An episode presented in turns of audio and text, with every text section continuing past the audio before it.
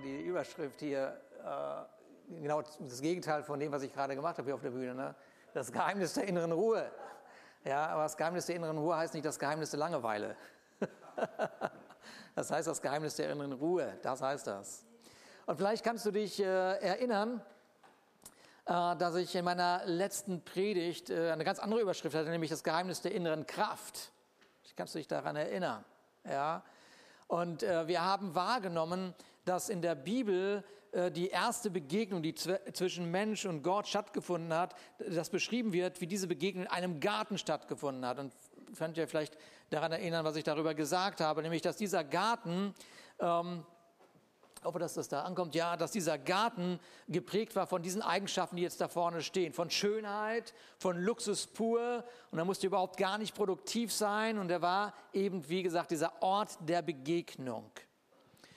Und dann, äh, dann geht die Geschichte weiter. Äh, das Alte Testament beschreibt, wie dieser gefallene Mensch, also der Mensch, der sich von Gott loslöst, der diesem Gott keinen Glauben mehr schenkt, äh, der sein eigenes Glück versucht, das werde ich gleich noch ein bisschen beschreiben, versucht irgendwie zu generieren, dass der irgendwie wahrnimmt, oh Mann, ja, jetzt bin ich von Gott gelöst, aber jetzt habe ich meine Ruhe verloren.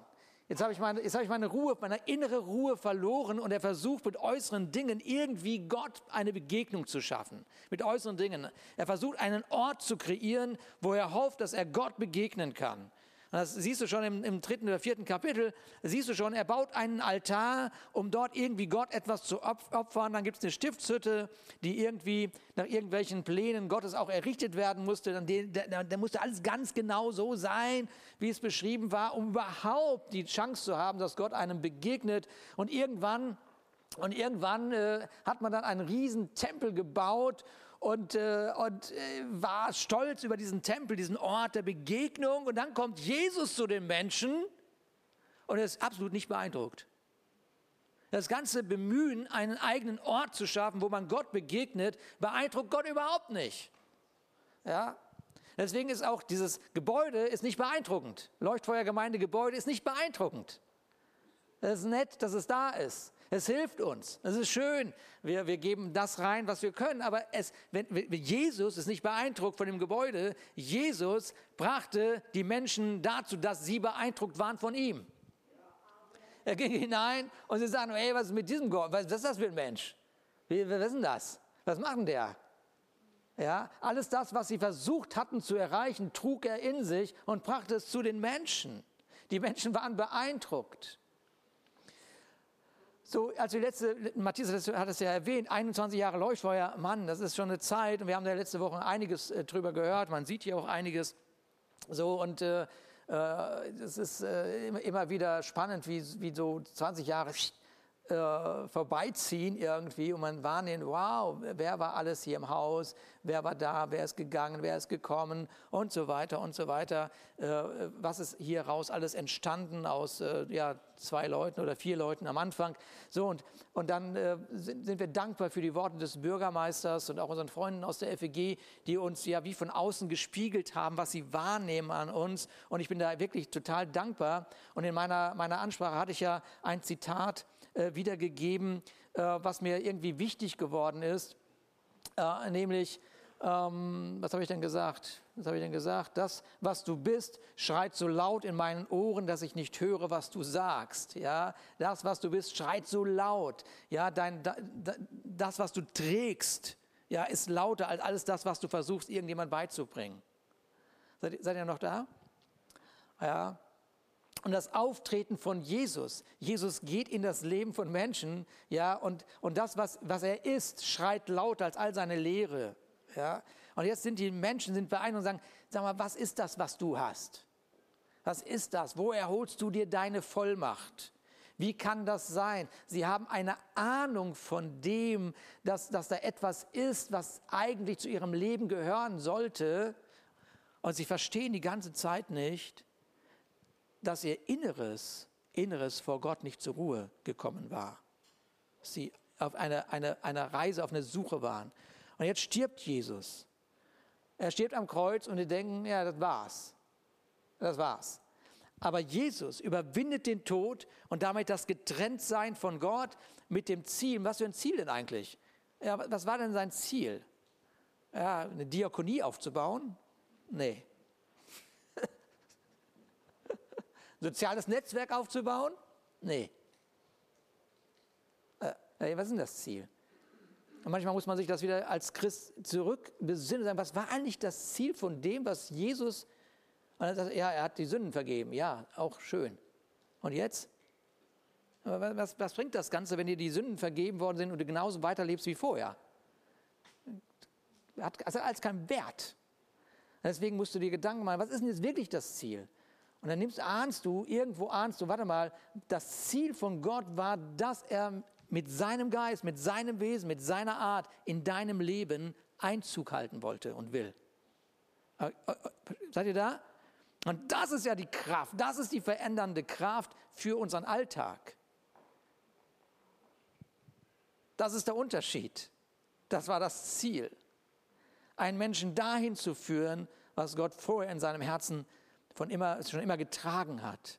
Und der Ort der Begegnung äh, sollte nicht im Äußeren zu finden sein, sondern im Inneren. Und vielleicht könnt ihr euch noch erinnern, sich letztes Mal, das ist ja schon vier Wochen her, glaube ich, oder fünf, da war ja Urlaub zwischen und alles Mögliche, ja. Äh, könnt ihr euch erinnern, dass ich eine, eine Mystikerin aus dem 15. Jahrhundert zitiert habe, die, ähm, die in ihrem Leben äh, als Katholikin im, im Äußeren alles Mögliche gesucht hat. Ja, sie hat Gott gesucht. Ja, hat überall gesagt, Gott, ich möchte dir begegnen, ich möchte dir begegnen. Und plötzlich, ja, plötzlich hat sie eine Offenbarung und dann gibt es diesen gewaltigen Satz, den sie formuliert. Hätte ich früher erkannt, was ich jetzt weiß, dass der winzige Palast meiner Seele einen so großen König beherbergt, dann hätte ich ihn nicht so häufig darin allein gelassen. Wow. Und ich, jedes Mal, wenn ich diesen das lese, und äh, verneige ich mich vor diesem Satz. Ja. Und er hat mich in meinen ganzen Urlaub begleitet. Äh, Mann, der begleitet mich. Das ist so groß, dass etwas in mir ist, ja, etwas in mir so Gewaltiges ist. Ja. ja. Und du merkst schon, glaube ich oder glaube ich nicht? ja. Und warum dieser Ort nicht wahrgenommen wird, kann zwei Gründe haben. Nämlich der eine, man ist, man, man, man ist gar nicht mit Gott verbunden. Punkt gar nichts vormachen. Man ist mit Gott nicht verbunden. Man, man sagt vielleicht, ja, es könnte sein, dass es ihn gibt, aber er hat für diesen Alltag überhaupt gar keine Relevanz. Nice to have, aber schön, dass du ihn hast. Ja, aber na gut. Ja. ja. Äh, vorgestern Abend hatten wir Besuch von Freunden aus der Gemeinde, äh, die eine ganz fantastische Ehe führen. Alles supi, ja, also wirklich großartig und erzählen aus dem Verwandtenkreis, wie da eine Ehe kaputt geht, Krankheiten, also wirklich Desaster. Und dann, und dann äh, sagen sie, dann, dann, gehen wir zu denen und, und, und, sagen, der Grund, warum es so uns so geht, wie es uns geht, ist dieser Glaube an Jesus Christus. Und die Antwort in dem desaströsen Leben ist, schön für euch. Und dann sagen sie, okay, okay, okay, gut. Die Konsequenzen deiner Entscheidung führen einfach äh, oder die, die in deiner Entscheidung führen nicht zu den Konsequenzen deines Lebens, ja. Äh, man, man, man glaubt, es gibt irgendwie einen Gott, aber im Alltag hat er keine Relevanz. Ja, und dann gibt es noch einen anderen Grund, nämlich dann kommt man zu, endlich zur Ruhe und dann spürt man, wie der Ruf der eigenen Bedürfnisse laut wird und der Ruf der unerledigten Dinge. Ja, es, äh, und man merkt, ich komme gar nicht zur Ruhe, ich finde überhaupt keine Ruhe, wenn ich denn mal zur Ruhe komme. Ja, und deshalb ist dann so der nächste Punkt, dass man sich einfach keine Zeit nimmt, weil man hat schon genug Sorgen. Da muss man sich jetzt nicht noch mit, mit all dem, was, nicht, was unerledigt ist, auch noch mal wieder konfrontiert werden. Aber etwas, was sich wie so ein roter Faden auch durch die Bibel zieht, ist, dass der Mensch in der Begegnung mit Gott in einer Atmosphäre der Ruhe tritt. Ja? Äh, du kannst es vergessen zu glauben, also dass, dass Gott irgendwie, wenn du in die Gegenwart Gottes trittst, dass da irgendwie getrieben und gehetzt sein ist. Und mal schnell, schnell, schnell. Sondern, sondern die Gegenwart Gottes führt immer in eine Gegenwart der Ruhe. Und deshalb, das hatte der, der André heute schon in der Vorrunde hier, die wir mit den Mitarbeitern hatten, zitiert, deshalb muss es uns doch gar nicht wundern, überhaupt nicht wundern, dass Jesus diese berühmten Worte spricht, als er in diese Welt kommt und sich das alles anschaut. Er schaut sich die Menschen an, er schaut in ihre Herzen, er schaut, was sie denken, er schaut, was sie fühlen, er schaut, was sie erlebt haben, er schaut, wie sie versuchen, irgendwie da rauszukommen und irgendwie das alles zu regeln. Und dann schaut er sich das an, stellt sich hin, so guckt sich das an und dann sagt er, naja, es gibt eine Alternative. Und dann, ja, welche ist denn das? Naja, ihr kennt doch den Vers. Kommt her zu mir alle, die ihr was? Okay, ja, jeder fromme Mensch kennt diesen Vers. Und jeder, der irgendwie äh, mal in irgendeinem Religionsunterricht war, wird wahrscheinlich diesen Vers mal gehört haben. Ja, dass er sagt, naja, Jesus hat gesagt, kommt her zu mir alle, ihr, deren Seelen Mühe haben. Ja, die also beladen sind. Und ich werde euch was, ich werde euch Ruhe, Ruhe geben. Was ist denn das für ein Angebot? Nice. Der Zugang ist der Glaube. Der Zugang ist schlicht und ergreifend der Glaube. Glaube ich, dass ich in Jesus tatsächlich eine Ruhe erlebe. Das Drama, das viele Generationen vor uns hatten und äh, auch mehrheitlich die Menschen in unserer Zeit aus, äh, nicht äh, aus einer inneren Ruhe herausleben können. Ja? Obwohl das Angebot Gottes da ist. Es ist da. Auch heute Morgen ist es einfach da. Und jetzt gibt es ein Resümee in der Bibel. Manchmal ist die Bibel, denkt man, sehr kompliziert und manchmal ist sie schlicht und ergreifend einfach. Zieht ein Resümee, Hebräer 4, das kann man sehr kompliziert auslegen, oder man macht, man sieht, was versteht der Hebräer 4, vielleicht kennst du das Kapitel nicht, empfehle dir das zu lesen, das ist im Neuen Testament, schlicht und ergreifend ist, der Mensch kommt nicht zur Ruhe, weil er nicht glaubt. Punkt. Ganz, ganz unkompliziert. Da brauchst du keinen Psychiater, keinen Psychologen, keinen Arzt, keinen Freund, keinen Seelsorger, äh, keinen Pastor, gar nichts. Das ist ganz einfach. Der Mensch kommt nicht zur Ruhe, weil er nicht dem Wort Gottes glaubt. So. Und wisst, wisst, ihr, heute Morgen bin ich recht früh wach geworden, habe meine Predigt nochmal durchgedacht. Und kann ich das also so predigen überhaupt? Ich habe die ja gestern schon gehalten, im, äh, hier fürs YouTube-Channel da gedacht, naja, kann ich, konnte ich die überhaupt so halten? Manchmal, Ruhe, wo ist die Ruhe, ne? Wo ist die Ruhe? Merkt ihr was?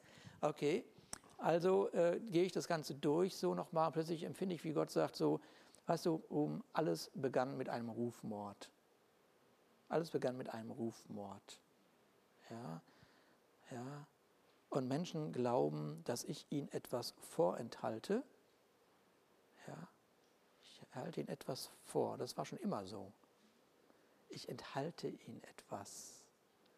Und, dann, vielleicht erinnerst du dich auch daran, dieser Start dieser Menschheitsgeschichte, wie der, wie, der, wie, der, wie der Mensch dieser Stimme geglaubt hat, Gott enthält uns etwas. Ja? Und weil man jetzt diesem Wort Glauben geschenkt hat und in Gott kein Glück gesehen hat, ja, war der einzige Weg zum Glück der, dass man sagte, okay, ich muss mich um mich selber kümmern.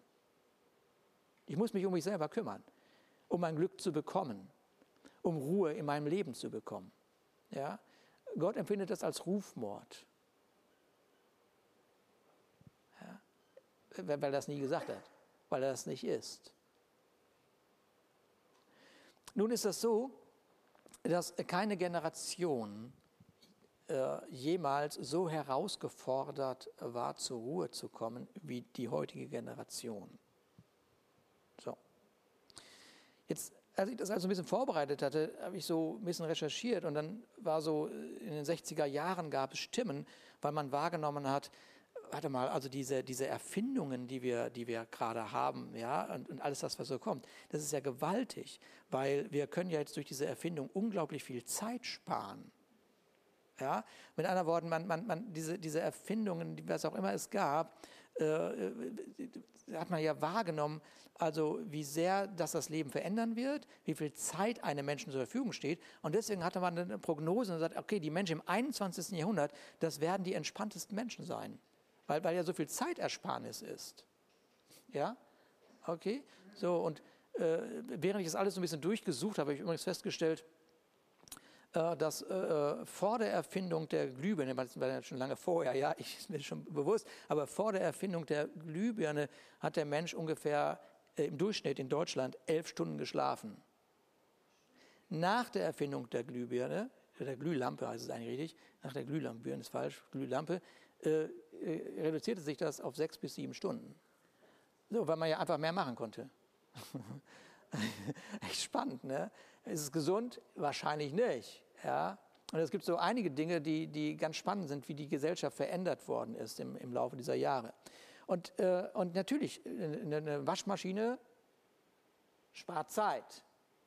Also nehme ich an. Ich habe das ja nie so gerieben da irgendwie. So. Ich musste das nie machen. Ähm, so, und die meisten wahrscheinlich von uns nicht. Waschmaschine spart Zeit, Spülmaschine spart Zeit. Es gibt so vieles, was Zeit spart. Und dann gab es irgendwann 96, gab es äh, das erste Mal das Wort Smartphone. So, ne, aus Schweden. Die haben das Wort erfunden, Smartphone. Cool, coole Sache, coole Sache. Und 2007 gibt es die Veränderung in der Gesellschaft, denn dann hatte Apple dafür gesorgt, dass das Smartphone in aller Hosentaschen war. Tatsächlich, 2007, kannst du im Internet nachgucken, 2007 ist der Wechsel in der Gesellschaft. Weil plötzlich, so, so, so, so gewaltig das ist, ja, plötzlich ist Folgendes, ähm, sämtliches, du, du hast Zugang zu der gesamten Welt in deiner Hosentasche. Das ist einem gar nicht mehr Wurst, aber es ist so. Ja, manchmal, manchmal ist es, ist, ich weiß nicht, ob es dir auch so geht, sitzt mit Freunden zusammen, unterhältst dich über irgendwas und der eine sagt, das ist so, und der andere sagt, das ist so, ah, lass mal googeln. Ja, wer, wer, kennt das? Kennt das jemand? Ja, na logisch. Und das ist auch cool, ja, weil jetzt kannst du wirklich Wissen abrufen, überall, wo du bist. Das ist großartig, ja. Information ist da zu jeder Zeit, immer wieder, ja. Äh, sämtliches Wissen ist irgendwie zugänglich, wenn du weißt, wo du suchen musst, übrigens. So, und dann, und dann gibt es diese andere Seite, es vibriert ständig. Es vibriert ständig, ja. So, das ist keine Massage. Ja, ständig. Und äh, also ich kann, das, kann von mir sprechen, bei dir ist es wahrscheinlich überhaupt gar nicht so, aber das vibriert und dann, dann, dann habe ich also WhatsApp, ich habe Threema, ich habe Teams von der Gemeinde, ich habe zwei E-Mail-Accounts und so und jetzt ist das also jetzt vibriert das jemand will mich erreichen und dann erledige ich das und sehe gleichzeitig 30 unbeantwortete Mails meinetwegen ja okay das führt mich total zur Ruhe es kommt hier absolut wie euch wahrscheinlich auch ja okay ja okay so die FAZ hat irgendwann sogar Anfang 20, ist, die Pandemie hat ja noch was noch mal mehr verändert, hat also beschrieben, dass der Smartphone-User durchschnittlich vier Stunden an seinem Smartphone hängt. Vier Stunden. So. Gestern Abend hatten wir, haben wir Freunde besucht in Eckernförde und äh, da, äh, da, haben wir auch darüber gesprochen und das, äh, sie berichtet, dass sie ihrem Sohn sagte, hör mal, du, ähm, ich könnte das ja hier beobachten, du sitzt schon drei Stunden an deinem Phone. Und er so, ja und? Hä? Ist das irgendwie tragisch? nee, nö. Äh, wir, wir, sind dankbar für Erfindungen, wir sind dankbar für den Fortschritt, wir sind dankbar, äh, dass Arbeit und, und Alltag erleichtert wird. Aber in den 60er Jahren hatte man nicht daran gedacht, dass die Mehrzeit, die der Mensch nun zur Verfügung hat, ihn nicht zur Ruhe führt, sondern ihm erst recht seine Unruhe vor Augen führt. Da habe ich dran gedacht. Hätte ich dran gedacht. Und wahrnehmbar ist heute, dass trotz des gewaltigen Fortschrittes und der Zeitersparnis, dass die Gesellschaft gestresster und gereizter ist. Also ihr könnt ja gerne mit mir nachher ein bisschen streiten, ob das stimmt oder nicht stimmt. Aber als Pastor der seit ein paar Jahren Menschen führt, leitet und begegnet, äh, habe ich ein bisschen Ahnung davon. Ja? So, und das nehme ich schon wahr. Ja, in den letzten Wochen habe ich mehrmals Menschen sagen hören, die zu mir gekommen sind und gesagt haben, Ruben, was ist nur mit den Menschen los? Ja, ich kann es dir sagen. Du musst es nur glauben. Ja. Jetzt ähm, habe ich hier mal eine, eine Liste von Themen, äh, habe ich mal aufgeführt. Du kannst ja mal, wir nehmen uns mal 30 Sekunden Zeit, das reicht ja aus, äh, wo du einfach diesen Themen mal eine Punktezahl gibst, so wo du, ja, was dich am meisten stresst. Überforderung, Schlafmangel, Leistungsdruck, Zukunftsängste, die Wahl steht an. Wen wählen wir denn? Wen wählen wir denn? Hm. Und all das, äh, so, was, was macht dir am meisten Stress? Hm. Gut, ich muss das jetzt nicht laut sagen. jetzt einfach mal für dich mal kurz denken. Kannst auch abfotografieren, zu Hause mal nachdenken äh, oder die Predigt nochmal hören. Kennt jemand Corrie ten, ten Boom? Die, ja, diese niederländische Christin, die äh, den Holocaust überlebt hat. Weißt du, was die gesagt hat? Die hat das gesagt. Wenn der Teufel nicht schafft, dass du sündigst, sorgt er dafür, dass du beschäftigt wirst. Schöne Wahrheiten. Schöne Wahrheiten, ne? Was sie da tatsächlich sagt, damit meint oder sagt, ist, dass Sünde und Beschäftigtsein den gleichen Effekt hat. Äh, welchen denn jetzt? Naja, das Getrenntwerden von Gott oder das Getrenntsein von Gott. Äh, die Zeit, die wir geschenkt bekommen haben, dieses kostbare Gut, wird einfach verschleudert, als hätte der Mensch keinen Willen bekommen, ja, mit dem er sein Leben gestalten könnte. Das ist, das ist spannend. Wir haben, äh, wir haben ich, ich reite da noch ein bisschen weiter drauf rum, bevor die Lösung kommt. Ja, wir haben die, die Zeit der Gemeinschaft verloren, weil ja so viel zu tun ist. Äh, ja, wir haben, wenn ich jetzt im biblischen Kontext das betrachte, wir haben den Sabbat verloren den Sabbat verloren. Ja, und wir haben damit die Ausrichtung hin zu Gott verloren. Ähm, und nicht zur Ruhe zu kommen, führt dazu, dass man sich selber, das haben wir auch in den letzten Wochen gehört, dass man sich selber nicht mehr spürt. Ja, die Seele kommt nicht mit. Der Kopf ist woanders, als die Seele ist. So, ja? Und man versucht irgendwie krampfhaft da mitzukommen. Ähm, wie gesagt, ich reite da ein bisschen drauf rum. Ähm, vor Jahren, die meisten von euch kennen diese Geschichte. Vor Jahren bin ich gefragt worden von jemand, der nicht so an Gott glaubt oder so ein bisschen an Gott glaubt und der, der aber mich da kennengelernt hat und wusste, dass ich Pastor bin. Sagte, Mensch, Ruben, ich habe die Bibel ja auch gelesen, so, und da kommt ja auch der Teufel drin vor. Aber sag mal, äh, dieser Teufel in der Bibel, das ist ja alles nur bildlich gemeint, oder? So, und äh, dann habe ich zurückgefragt, gibt es in deinem Leben oder im Leben oder auf dieser Erde, gibt es irgendeine Situation, wo du spontan sagen würdest, das ist teuflisch?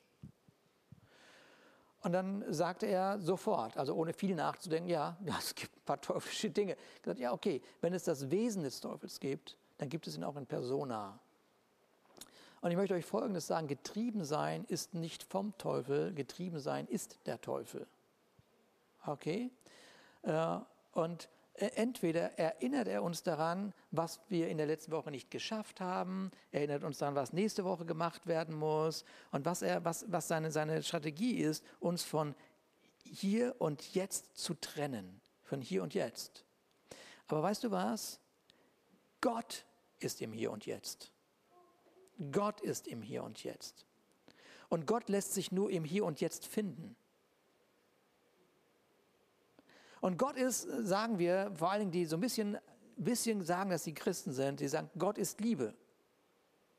Ja, wenn ich im Glaubensgrundkurs diese Runde mache mit Menschen, die auf dem Weg sind, Gott kennenzulernen oder neu, und ich sage, gib mir mal eine Eigenschaft, wo du glaubst, wie Gott ist. Das Erste, egal was ist, immer Gott ist Liebe. So, das, das, das, man sagt, Gott ist Liebe, aber Liebe hat nichts mit Geschwindigkeit zu tun. Es hat einfach nichts mit Geschwindigkeit zu tun. Ja? Liebe hat nichts mit Getriebensein zu tun. Liebe kann man nicht irgendwie nebenbei mal schnell reinschieben und sagen, so, jetzt haben wir uns alle lieb. Es hat Gott, nicht, Gott mich lieb. Das funktioniert nicht. Liebe bedeutet, ich nehme mir Zeit. Und sobald du, wenn die, was die Theresa von Avila gesagt, so, gesagt hat, sobald du diesen inneren Raum betrittst, betrittst, sobald du ihn betrittst, richtet sich die gesamte Aufmerksamkeit Gottes mit seiner gewaltigen Liebe auf dich. Hm. Und während ich uns das ja hier so ein bisschen so vor Augen geführt habe, warum diese heutige Generation so herausgefordert lebt, möchte ich uns nochmal deutlich sagen, ja, dass nur das Macht über dein Leben hat, wozu du Ja sagst. Wozu du sagst. Ja. Und deshalb ist das egal, wie die heutige Generation lebt, in dem Sinne, das Thema ist so alt, wie es Menschen gibt. Das Thema, getrieben sein, nicht in einer Ruhe zu sein, gehetzt sein, mehr im Morgen und im Gestern zu leben, ist eine uralte Geschichte, seitdem es Menschen gibt. Und deshalb sagt Jesus ja auch, er, er, er sagt, äh, äh, was ich euch zurücklasse, ist was? Frieden. Ich gebe euch meinen Frieden, einen Frieden, den die Welt nicht geben kann. Es kann es nicht machen.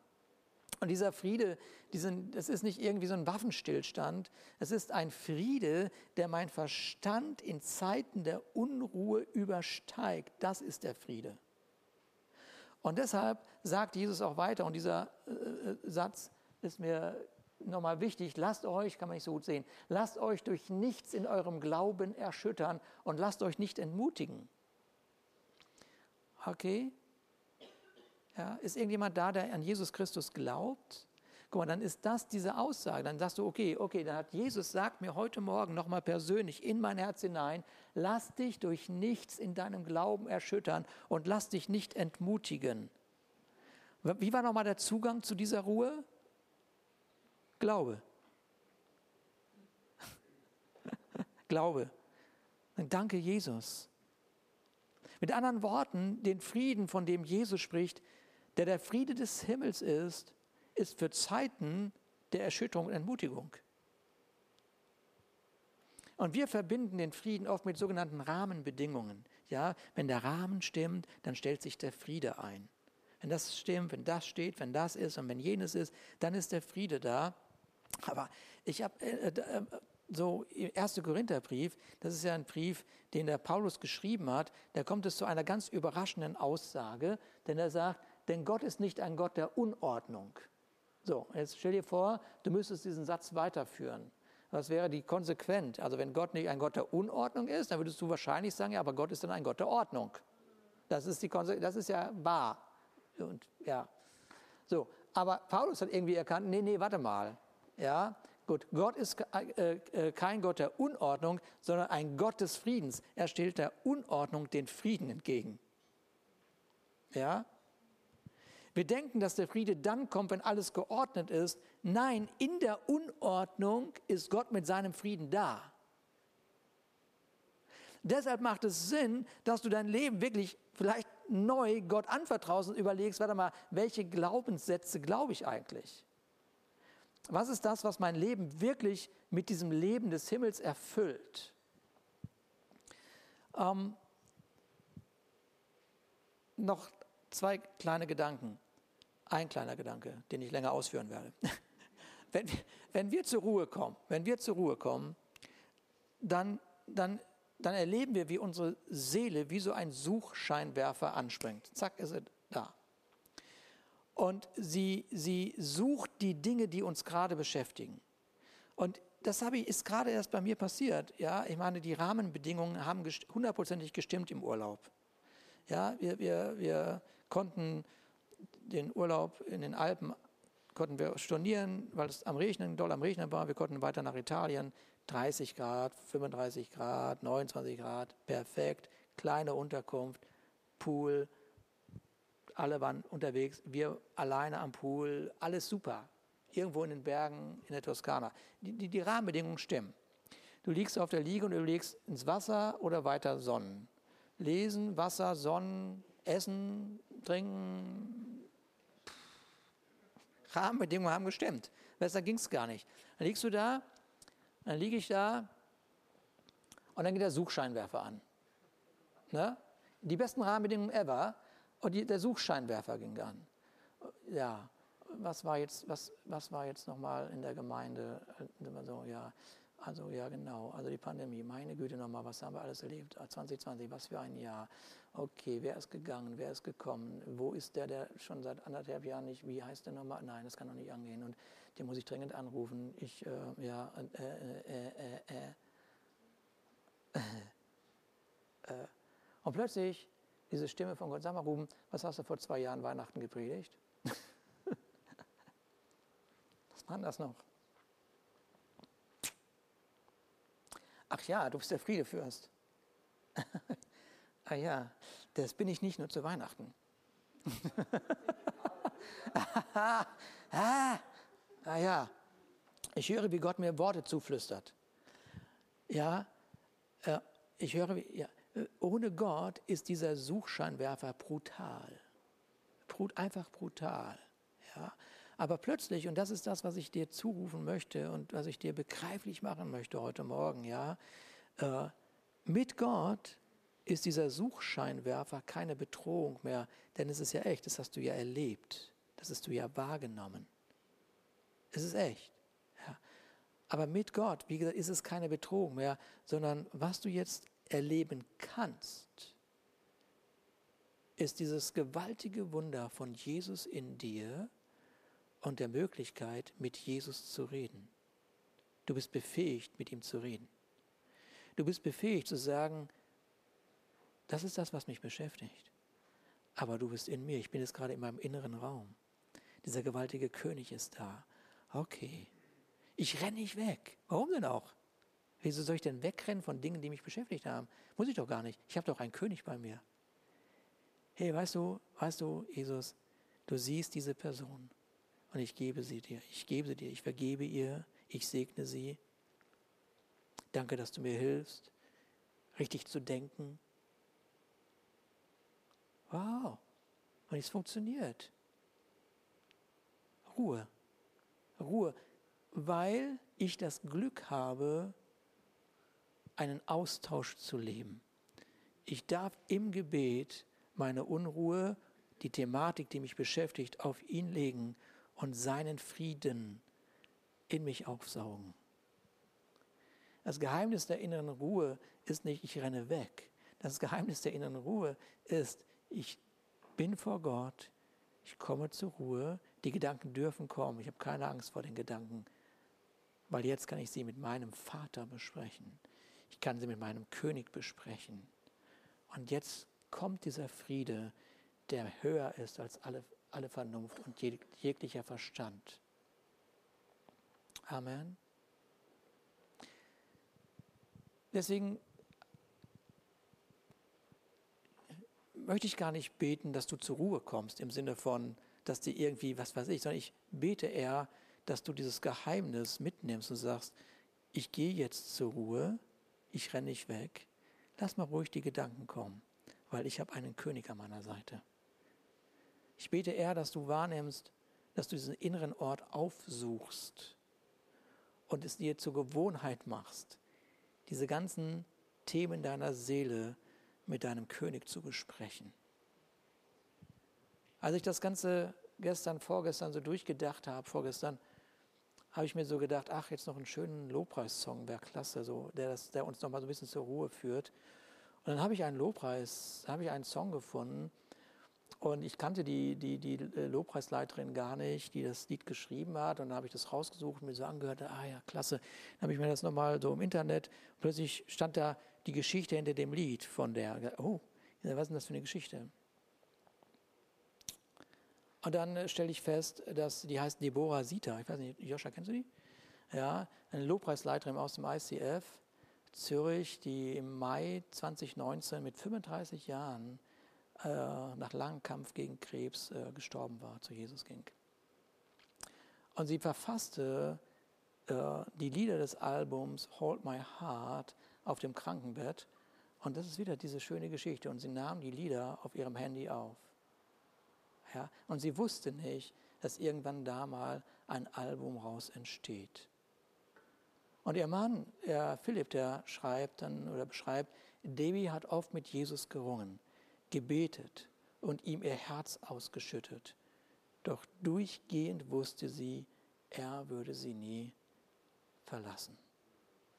Was für ein Zeugnis ist das denn? Vater, ich danke dir, dass du, dieser große König in uns lebt, was für eine Möglichkeit, mit all den Themen, die so auf unser Leben eingestürzt sind und einstürmen, umgehen zu dürfen. Und danke für die Stärke, die du uns geschenkt hast und für die Autorität, die wir in diesen Worten wahrnehmen, Herr. Und Vater, ich danke dir, dass dein Haus dieses ganze Opfermentalität, dass wir in der Lage sind, diese Opfermentalität abzulegen, Vater. Danke, Jesus. Danke, Jesus, dass wir Botschafter an deiner Stadt sind, auch für uns selber. danke, Jesus. Und ich danke dir, Vater, dass der Friede, dein Friede, der höher ist als all unser Verstand, unsere Vernunft, dass dieser Friede uns begleitet. Dass dieser Friede uns begleitet und uns bewahrt, Vater. Danke, Jesus. Und ich danke dir, Vater, dass jeder, der heute Morgen hier ist und ähm, in den letzten Wochen geflogen ist aus diesem ruhigen Moment, dass er sich von jetzt an freut.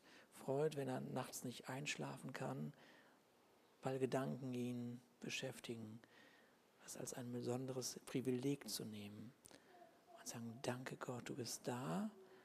Und die Gedanken, die jetzt da sind, die bespreche ich mit dir, ich gebe sie dir, ich höre auf dein Flüstern, ich höre auf dein Reden. Danke Jesus. Und dass Schlaflosigkeit Vergangenheit ist. Und dass Unruhe, die, die getrieben, die, die etwas Getriebenes hat, dass, diese, diese, dass das Vergangenheit ist und dass dein Haus ein Haus der Ruhe ist. Und danke, dass jeder, der hier ist und glaubt, dein Haus ist, dein Tempel ist, Vater. Danke, Jesus, danke, Jesus, danke, Jesus, danke, Jesus, für dieses Privileg, dass unser Sein lauter ruft, deutlicher ist. Danke, Jesus. Amen.